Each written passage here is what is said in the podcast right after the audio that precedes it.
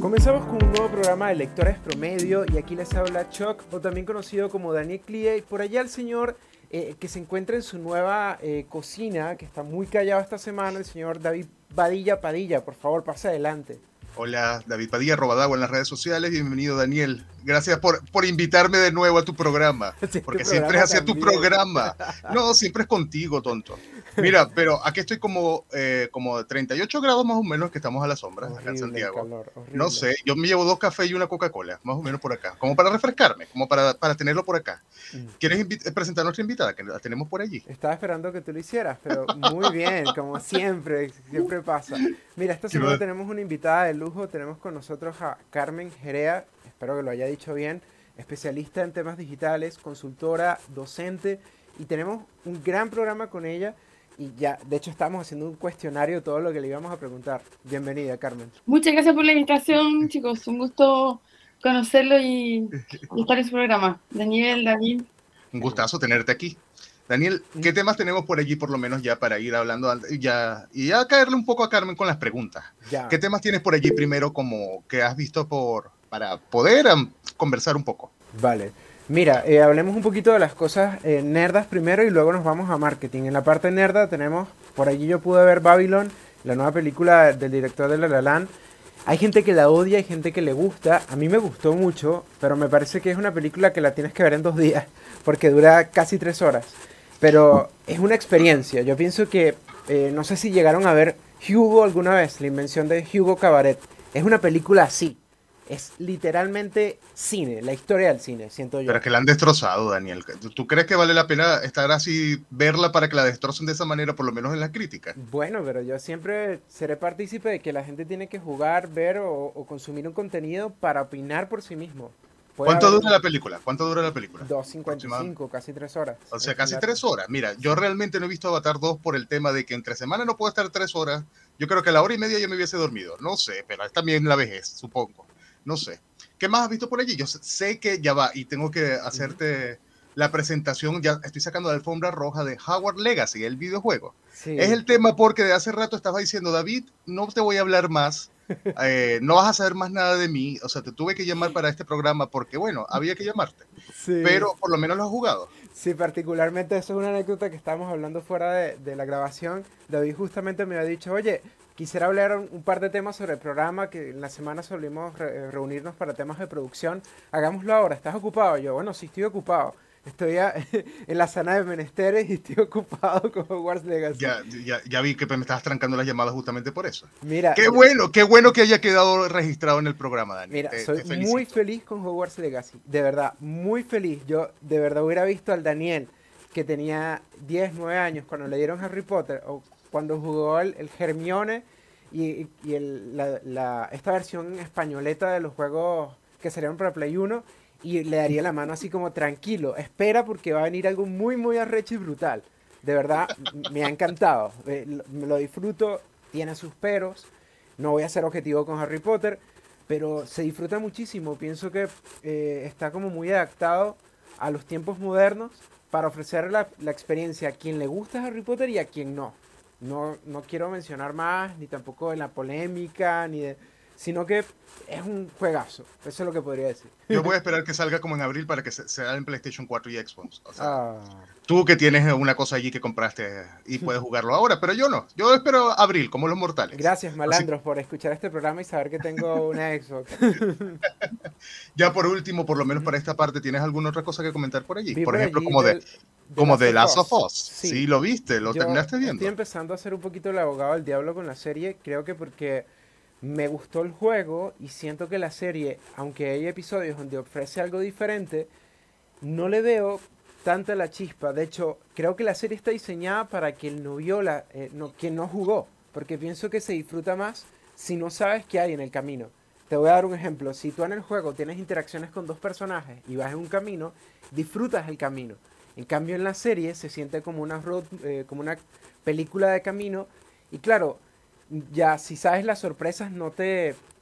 No esperas mucho en el camino, pienso. Valga la redundancia. Ya, ya, mira, ya, es como lo clásico de que el domingo, un día después, o un día después, porque en este caso se presentó el, el viernes por el tema del Super Bowl, para no chocar eh, hacen las comparaciones con el videojuego y ya aburre también, ya, ya fastidia, como el quinto, ya, el tercero ya tenía gracia, oye, realmente esto pasó, ya el quinto aburre por allí. Mira, ya cambiando de tema, por lo menos toquemos ya el tema de marketing, ya para pasar para la entrevista. Quiero, Yo soy, soy mala entrevistada para, para- por ahora porque... No, eh, para no nada. ningún- para, Carmen, te tenemos Mira, que- mira, mira. Espera, voy a, voy a, voy a partir con eso. Bueno, llevo un año sin ver tele. Bueno, muy poca tele, ¿verdad? Pero en serio. Básicamente solo en un, un par de semanas que, que, que compartí con mis papás Ujú. cuando estuve en Rumania, porque soy rumana de origen, pero vivo en Chile. Pero en mi casa no tengo tele, no juego videojuegos, aunque soy, mira, eh, he querido recaer en Mario Bros. Porque soy una enamorada de Mario Bros. Y es verdad, he querido comprarme consola, pero luego sé que es que me ha gustado tanto en mi infancia y adolescencia, que yo sé que si caigo en eso es que va a ser demasiado adictivo. Entonces, no, tampoco juego, pero sí leo mucho y escucho harta música y hago mucho deporte. Entonces, fue mi, eh, mi espacio de esparcimiento, entretención, juego, porque Mm. por ahí hablaba de juego hace, hace un tiempo en LinkedIn. Y, claro, hay una persona que me, que me decía que, que juega videojuegos, literalmente juega. Yo tengo otros juegos que son la pesca, otro, y como deporte que son más, más juegos, pero así que solamente tengo una, una lista de espera de documentales que tengo que ver que aún no he visto porque también me he negado a, a sentarme a verlo. Pero estoy súper desfasada con las, los lanzamientos de, de videojuegos y de películas. Nah, no pasa Carmen, nada. Carmen, cuando, cuando vayas a escuchar este programa, de nuevo, pásate esa parte. Ya. No me interesan estos que Mira, habla Daniel y David. aquí- ¿Qué me lo pasa? Saqué el lápiz para tomar nota. Muy Sí, bien. mira, mira. sé, o sea, si bien me han hablado de, de que es súper largo, a mí igual me encantó Avatar 1, entonces eh, eso también quiero ir a verlo.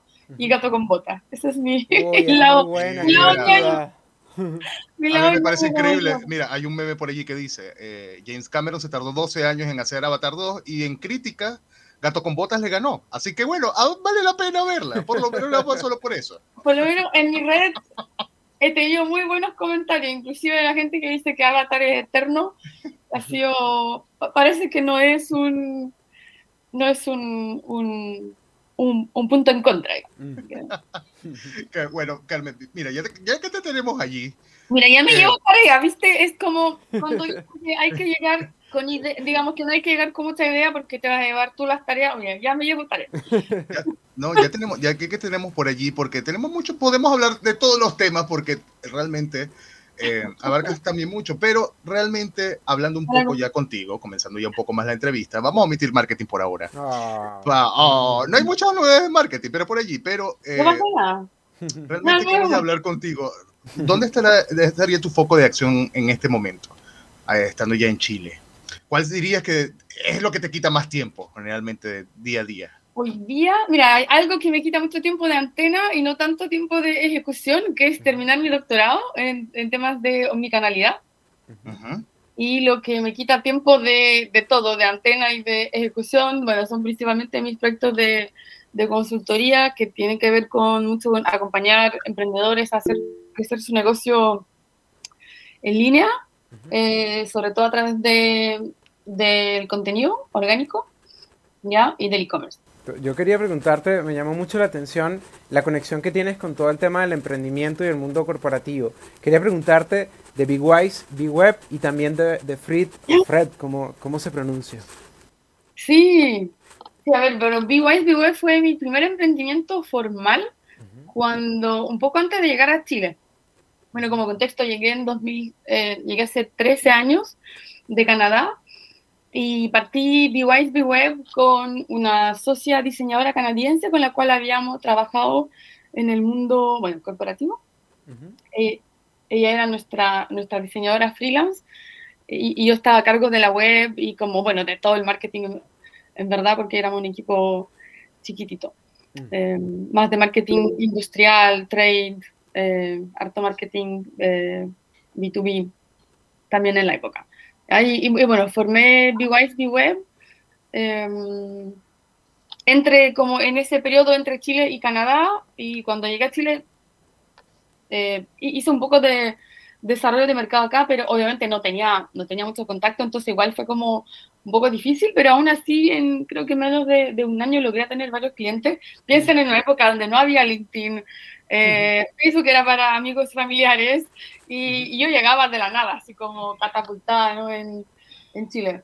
Eh, pero fue un periodo interesante, bueno, de, de, de hacer mucha evangelización. Eh, ahí aprendí que evangelizar es caro y que, ya, y que, bueno, era preferible en el fondo trabajar con, con clientes que ya tenían conciencia de su dolor ¿no? y que, que, que buscaban una, una, solución concreta. Y, eh, bueno, para mí muchos de esos clientes más rentables en esa época fueron lo, los clientes que ya teníamos en, en Canadá, menos los, los nuevos que me sacan Chile. Carmen, yo quiero preguntarte algo con el tema de, de, lo, de lo, lo, mencionaste, los dolores de los últimos, de los emprendimientos o de la gente que está sí. por allí. Eh, es que realmente cuando vamos a los estudios, la gente se remite a 2019, pero la pandemia cambió mucho. ¿Cuáles serían, al menos lo que tú, en tu experiencia personal, lo que has atendido, eh, lo que, los dolores que encuentras, por lo menos en el tema de emprendimiento, emprendimientos digitales, o cuando ya, ya van con esta ruta de la digitalización? o por lo menos para llevarlo el tema de, los negocios a la web, o a Internet, o al uso de herramientas digitales. ¿Cuáles serían los principales dolores allí que has visto, por lo menos detectados en, tus clientes? A ver, bueno, por lo general nosotros trabajamos con clientes de distintos tamaños, de distintas industrias y distintos países, pero creo que hay obviamente mucha diferencia entre los emprendedores tradicionales, aquellos que fabrican productos, que tradicionalmente han estado en canales, eh, obviamente, offline o también online, pero un poco menos eh, sin carrito de compra, por ejemplo, ¿no? Aquellos que vendían por redes sociales de manera más informal y luego, durante la pandemia, tuvieron que saltar de forma obligatoria y acelerada hacia el e-commerce, ¿no?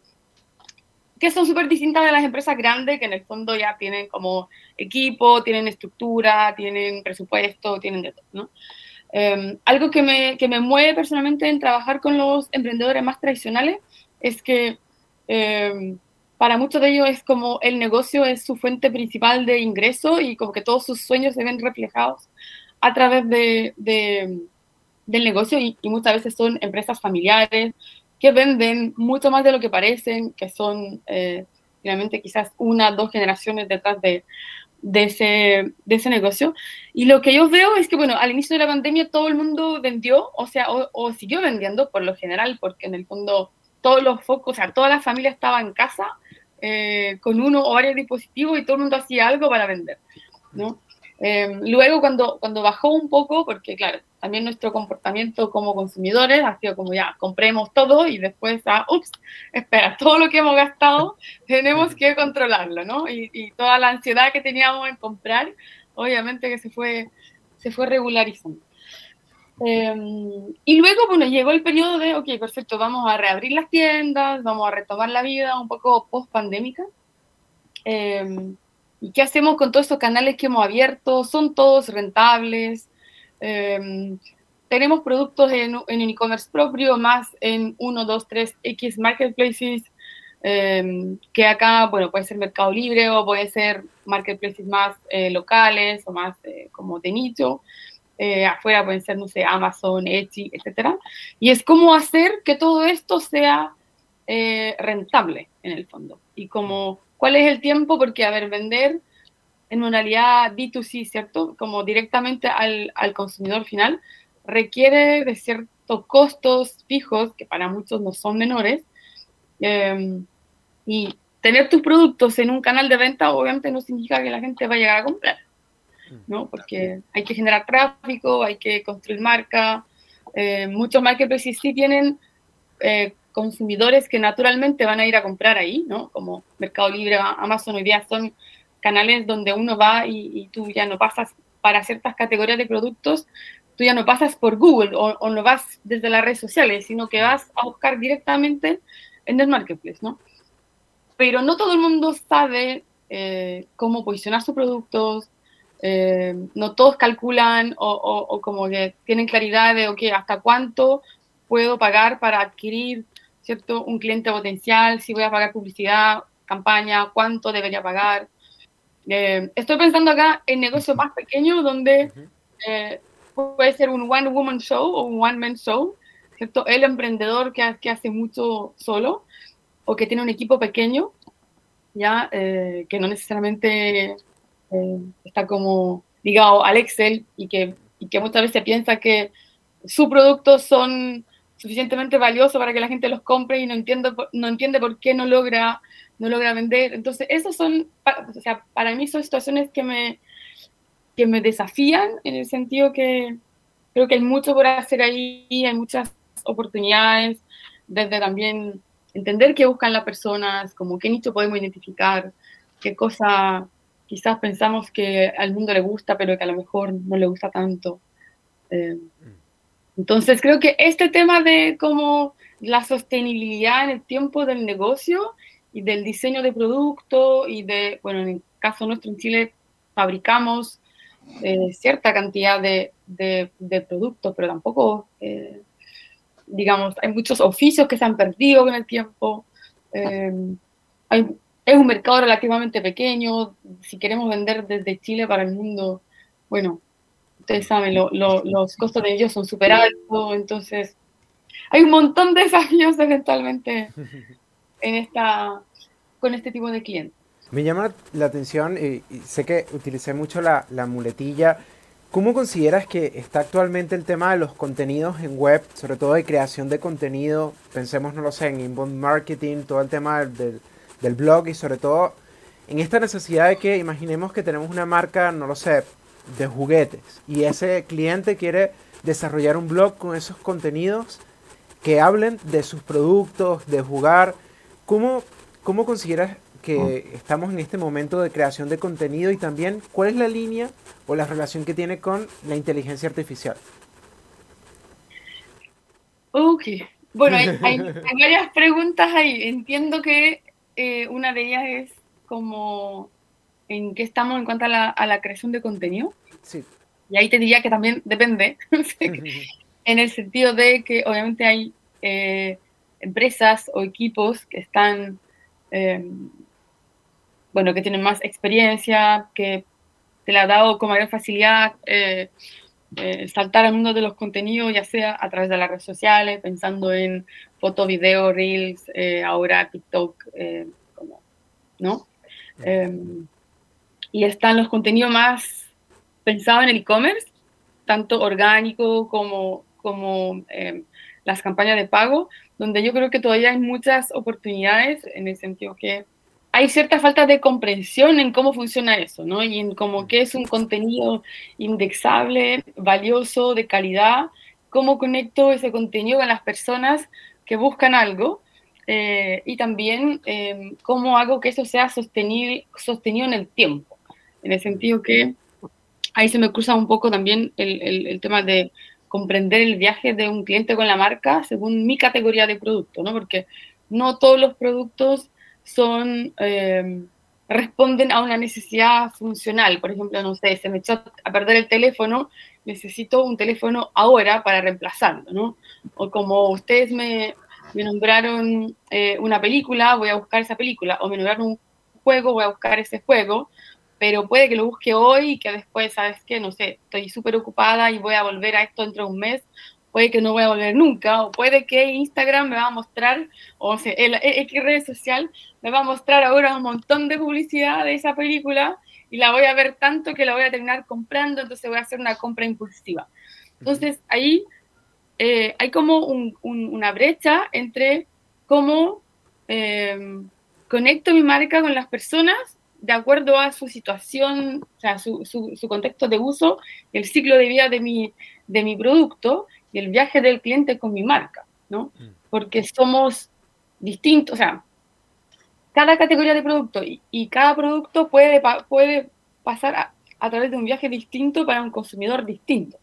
Entonces, eh, creo que lo, lo, desafiante es ver cuáles son aquellos momentos donde mejor podemos conectar con las personas y donde obviamente no lo podemos hacer todo pensando en un mundo de como recursos eh, acotados, ¿no? Donde no, sky is not the limit, así como tenemos que hacer algo, ¿no? Em, entonces creo que muchas marcas más pequeñas están como todavía explorando de qué cosa es eh, qué combinación de técnicas ya eh, puede responder mejor a una estrategia, si es que la hay, pensando en, en cómo hacer crecer un negocio o, o, hacer despejar un negocio o cómo incorporar nuevos productos y servicios a la, a la oferta que tienen actualmente, ¿no? Entonces, por ahí, claro, a veces el contenido orgánico es percibido como, ah, no, es que no tengo tiempo para escribir un artículo de blog, o no, no tengo tiempo para describir una ficha de producto, o sabes qué, puse, no sé, eh, cinco fotos de mi producto, un listado de características técnicas, y espero que eso lo haga encontrable y que eh, y bueno, sé que vendo más en redes sociales, entonces no me preocupo tanto en la web, porque la gente que me vio en redes sociales, estoy haciendo como ahí una, una, historia corta, ¿no? Pero va a llegar a la web y boom, va a comprar. Pero no necesariamente, ¿no? Eh, entonces, por ahí digo yo que evangelizar es caro, en el sentido que yo me he dado cuenta de mi, de mi pasado emprendedor, que en verdad mi mejor cliente o prospecto no es aquel que yo tengo que convencer que el contenido orgánico es valioso, sino es aquel que ya sabe que, sabes que hoy día el costo de adquisición en campañas de pago es súper alto, necesitamos rentabilizar nuestras acciones, o, bueno, o bien estamos haciendo campaña, pero nos damos cuenta que en verdad no es suficiente, que necesitamos contenido para distintos momentos y distintos tipos de viaje. Eh, y claro, esa persona ya sabe, o, esa, eh, este equipo, digamos, esa empresa ya sabe que el contenido per se es valioso, ¿ya? Y que necesita contenido orgánico de pago, eh, y que crear contenido no es algo que... O, y es como hacer deporte, es como hacer ejercicio, tú necesitas disciplina, no es que lo hagas hoy, mañana no, ¿no? Sino que tienes que estar siempre ahí, explorar distintos formatos, distintos eh, copy, distintos... Entonces, eh, claro, eso, perdón, me fui en la parada, pero... Carmen, la pregunta. Carmen, yo quiero aprovecharte porque ya estamos en el tema, ya estamos en la parte de las anécdotas. Yo quiero una en particular, por lo menos, en este tema del desafío de evangelizar a las empresas para que entiendan eh, de que, bueno, que tienen que generar contenido, tienen que hacer algún tipo de acciones para conseguir retorno finalmente. Claro. Cuéntanos algunas que podrías comentarnos por acá. No tienes que mencionar marcas, pero sí por lo menos alguna que te haya pasado y que la podrías contar. No sé, podría ser útil. Mira que te, te, te la puse difícil. Estás diciendo como que, oh, te ves la cara pensando allí. Pero Claro. coméntanos alguna en particular. Déjame, déjame pensarlo, porque así como eh, anécdota respecto al, al- Ah, bueno, así como de la de los tiempos muy antiguos, pero muy, muy antiguos, uno de mis, de mis primeros clientes de, de, de esa época eh, de recién llegada a Chile, con mucha mentalidad canadiense, porque venía de Canadá. eh, y me acuerdo que después de, no sé, cuatro años, una, una cosa así, bueno, un cliente X que no había renovado su dominio, que no había renovado, como que, o sea, nosotros le, le, le, creamos su contenido, tenía su sitio al aire, y después de mucho tiempo me llamó eh, para pedirme su contenido que, que habíamos generado así como mucho tiempo atrás. Y yo le digo, no, sí, ya no lo tengo. Pero ¿cómo? Si yo no soy repositorio de tu, de tu, de tu contenido, en el fondo no tengo por qué yo respaldarte algo que tú creaste hace, o sea, que claro, creamos para ti, pero hace, hace mucho tiempo atrás. Eh, y, ese, y, y eso como algo cíclico, ¿no? Que le pasa a quizás al emprendedor que no está full time en el negocio, que tiene un trabajo en el mundo corporativo, por ejemplo, que era el caso de ese, de ese equipo, y que por alguna razón es como cíclico, vuelve a, voy a lanzar esto, lo, lo- o sea, lancé mi sitio, eh, creé mi marca, creé toda la identidad visual, etcétera, está al aire, no pasó nada con él, lo lancé, es como lo lancé a la vida, lo tiré nomás así, boom, y espero que ande solo, que crezca solo, después, claro, como mi trabajo corporativo es el, lo que me genera ingresos, me preocupo de esto, y acá a cierto tiempo vuelvo a ver qué pasó con eso que lancé al aire y que claramente solo no anda, porque como cualquier cosa, tú tienes que hacer un esfuerzo constante, ¿ya? Bueno, eh, pero eso es un caso que tengo, tengo varios de esa época que eran más o menos, más o menos parecidos, así como decía, le- rankeamos primero por todos estos productos o toda esta búsqueda, después se nos olvida renovar, obviamente que tienes que hacerte cargo de mínimo, no sé, renovar tu dominio, hosting, servicios, todo lo que tienes detrás. Eh, después vuelves a eso y se te... Se te em, se te revierte. no muy chistoso, pero, pero les digo que en esa época como que a mí, que era un poco Madre Teresa, que me, me, me, quitaba el sueño un poco la, la situación de mis clientes, claro, ay no, pero ¿por qué no respaldamos esto? Y después digo, espera, si eso fue hace cuatro o cinco años, como que no, me tengo que hacer cargo de por vida de este cliente, ¿no? No, no tengo que, bueno, y hay algo, el vínculo con algo que sí me pasó hace, hace poco, eh, con una colega consultora, trabajamos juntas con un cliente en común, em, y yo le pregunto, después de un tiempo, porque ella es copywriter, nativa en inglés, y eh, nosotros nos hicimos cargo de hacer investigación de palabras clave, que así brevemente es como una etapa en el proceso de SEO, ¿no? Eh, para un cliente en Estados Unidos, súper interesante, como un servicio SaaS, muy, muy, muy bueno. Y, y un día le pregunto, oye, ¿qué pasó con, con, con, este cliente? Porque, claro, nosotros terminamos nuestra parte y ella tenía eh, un, un proceso de como creación de contenido más largo en el tiempo. Y me dijo, no, si lo despedí. Y yo como, ¿cómo lo despediste? Y me dijo, sí, porque yo no estoy para babysitear a nadie. Y oh. en verdad, mira, eso fue de mi aprendizaje reciente, eh, lo incorporé como, como lección de vida, porque en el pasado sí había babysiteado clientes y también despedí un cliente hace poco, porque, em, claro, en verdad me doy cuenta que uno como, como consultor o como proveedor, pensando cierto, nosotros eh, diagnosticamos, recomendamos, también generamos contenido para nuestro cliente, ¿no? Hacemos, o sea, nos metemos la mano en la masa y hacemos cosas, pero no nos podemos hacer cargo de más de lo que nos corresponde. Yo no puedo ser terapeuta de mis clientes, babysitter, eh, ¿me entiendes? O sea, me puedo tomar un café con la gente, escuchar sus problemas, eh, entender que su equipo pasa por tiempos difíciles, qué sé yo, pero no me puedo hacer cargo de más que eso. Y la vez que me he hecho cargo de más que eso, siempre me juego en contra. Entonces, ahí tomé esta, esta expresión de babysitting y le digo, no, no voy a visitar a nadie. Carmen, te voy a, este va a ser el titular. voy a hacer un cuadro con la es frase. el titular, Carmen. Esto que estás diciendo acá, me lo voy a tatuar aquí, mira. este No more babysitting, por favor. No, no más, por favor. Claro, sí. Oye, Carmen, ¿cómo, ¿cómo describirías actualmente el tema del UX en el mercado del marketing? Y sobre todo el rol en tomando en consideración que ha seguido en constante evolución en el mercado. ¿Cómo, cómo nos conversarías un poco de eso? A ver, muy buena pregunta. Y tengo que hacer... para decir que, claro, tengo que respirar para decir que, bueno, eh, uno de, mi, de mis sombreros, ¿cierto? Es, es aquel em, de investigadora.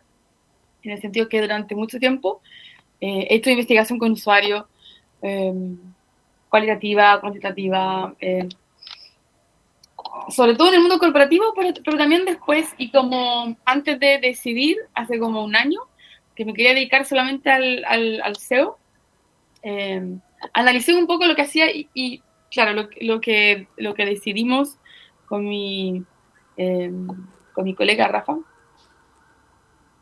es que íbamos a usar todas nuestras capacidades y nuestro conocimiento y experticia en research, en investigación, porque cierto, en, en UX eh, nosotros siempre hemos estado más del lado de la investigación que desde el diseño, en el sentido que hemos trabajado para diseñar experiencia, pero ninguno somos diseñadores eh, como tal, ¿no? O sea, hemos trabajado con diseñadores y desarrolladores.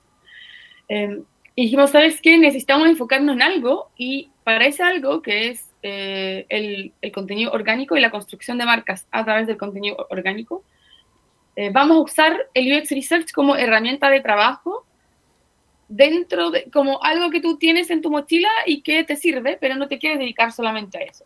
Creo que es un elemento eh, diferenciador en el sentido que hoy día nuestro, nuestro propósito no es solamente generar, por ejemplo, un, un diagnóstico o un estado del arte o acompañar a una marca en decir, mira, tienes todo este problema de interfaz, sino decir, de cara a la experiencia de búsqueda, tienes este problema de interfaz que impiden que tu cliente conecten con tu marca, tu producto, servicios, etcétera, y te podemos ayudar desde el contenido, ¿ya? Em, más que decir, vamos a testear todo lo habido y para ver, o eh, te vamos a acompañar en tu lanzamiento de app o en tu proceso de iteración sobre apps, porque en el fondo hay tanto por hacer, ¿ya? que si comparo un poco, eh,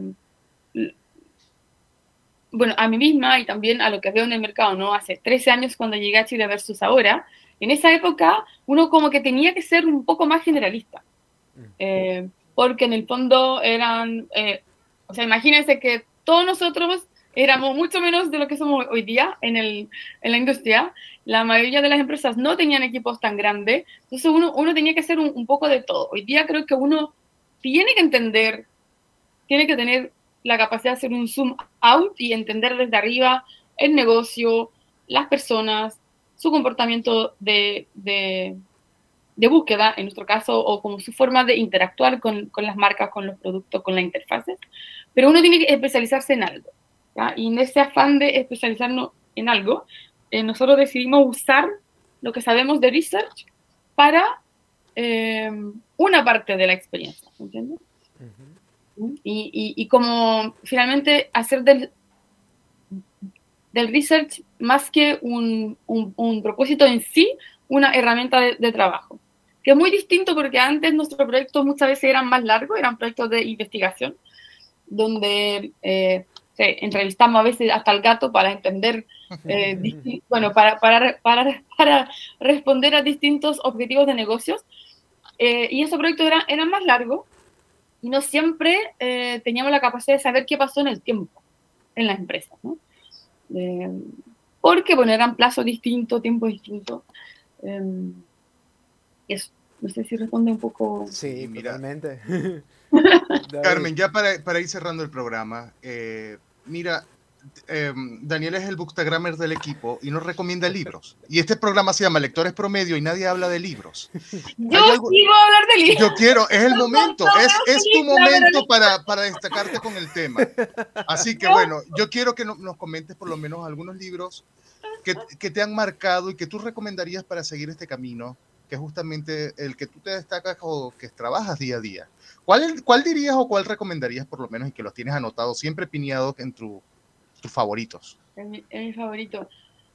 A ver, bueno, yo me primero eh, me declaro una fan de la interdisciplina, ¿no? O sea, pienso que uno tiene sus matices y los matices vienen de, de los intereses que tenemos, ¿ya? Y en mi caso, bueno, eh, creo que lo que nos traen acá, bueno, algo en común que tenemos que todos nos preocupamos del diseño de experiencias desde distintos puntos de vista, ¿no? Eh, y bueno, yo vengo de, desde el mundo interacción humano-computador, entonces tengo como hartos clásicos de, de usabilidad, experiencia usuario, diseño de interfaces, etc. Pero últimamente le he dado como matices más hacia el comportamiento de las personas, más hacia el, el diseño conductual. Entonces tengo como todos mis, eh, mis favoritos ahí de behavioral design o behavioral economics, así como desde, desde Kahneman, que se lo recomiendo a todo el mundo, eh, Daniel Kahneman, que tiene un libro muy chiquitito para a quizás alguien que está recién partiendo, que se llama La falsa ilusión del éxito, que se lee así como en una tarde, como para tener una... Es como un modelo freemium. Tú eh, te lees ese libro y si, y si, te llama la atención puedes ir por el más largo, que es pensar rápido, pensar despacio. Eh, Ahora estoy leyendo Ruido, también de, de Kahneman, que es el último que sacó.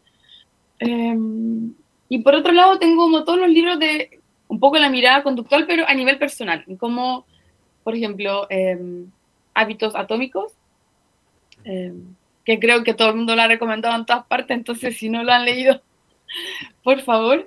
Ahora estoy leyendo eh, uno que se llama Rest, que tiene que ver con eh, la importancia del descanso y del esparcimiento, del juego, eh, para trabajar eh, menos y mejor.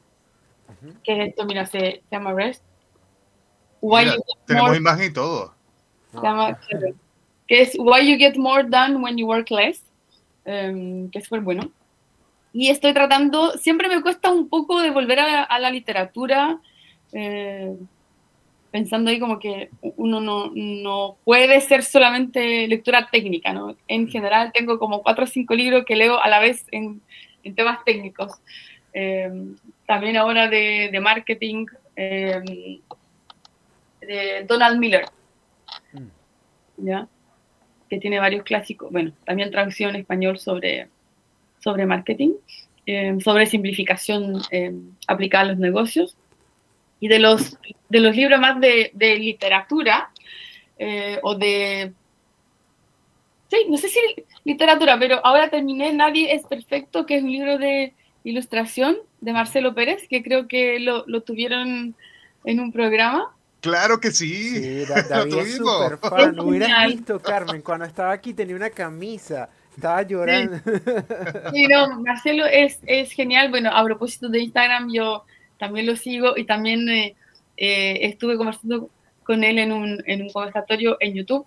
Em, y bueno, me encanta. Entonces, mira, nadie es perfecto, que viene autografiado. Que viene autografiado, por favor. cochina envidia, Carmen, cochina envidia por acá. Mira.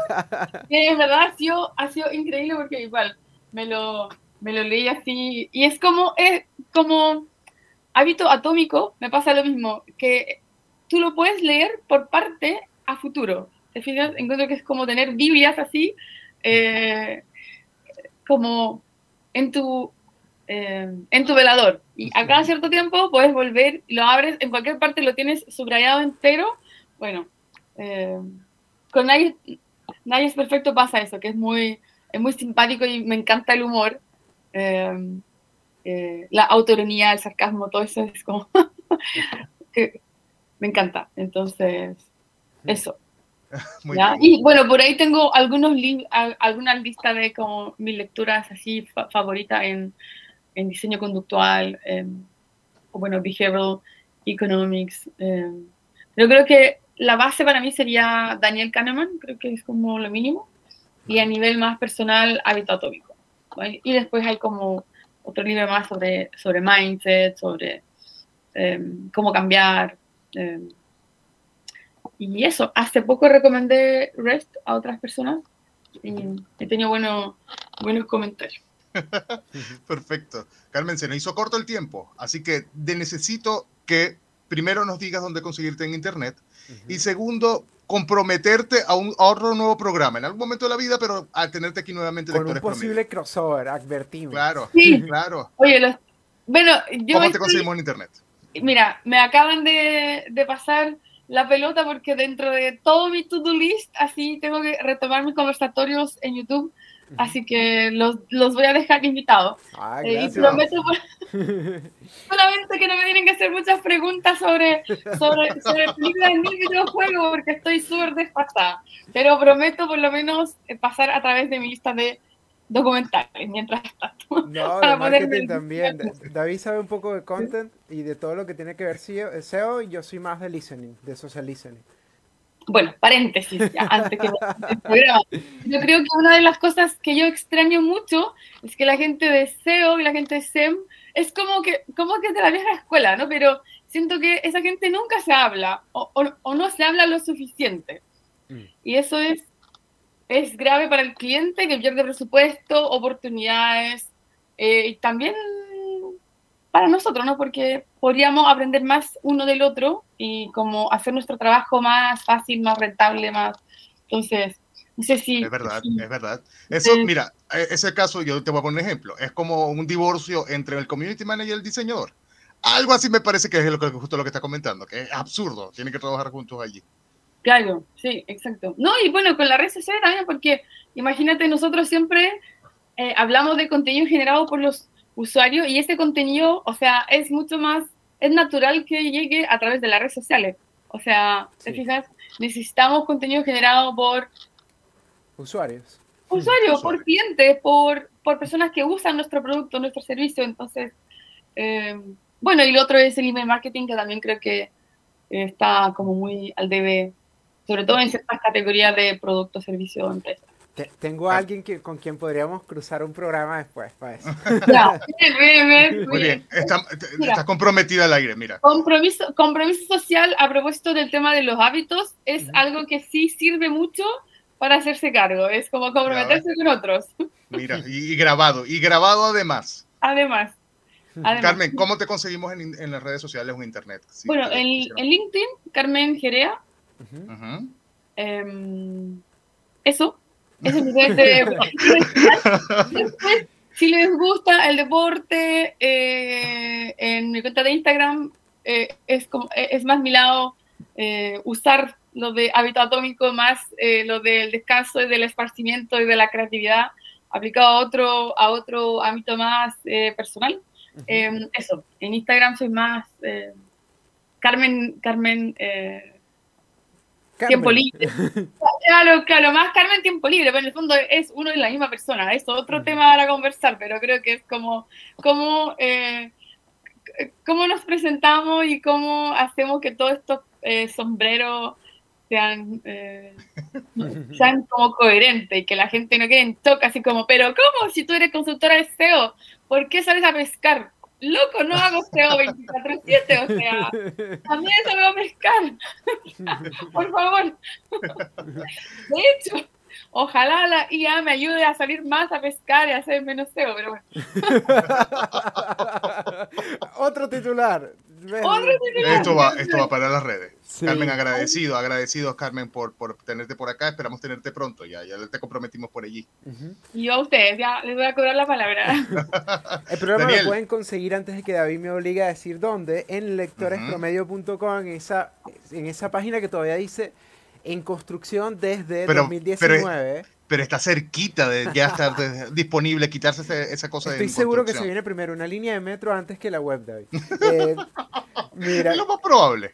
luego- Mírame. Ahí estamos, Ah, mira. ¿viste? Ah, mira. Posteriormente, en, eh, también pueden buscarnos en Spotify como Lectores Promedio, en Anchor y en Instagram como En Instagram, Lectores en Instagram. Y En por Instagram último- está el Linktree con todo. Está eh, con todo Bueno, allí. está bien, pues no, no digo más nada. Ah, Se despide por acá Chuck porque David eh, me quitó la libertad de expresión recordándome mi país natal. Y eh, nada, nos vemos la próxima semana. David, David arroba Daguar y nos escuchamos. chao. Chao.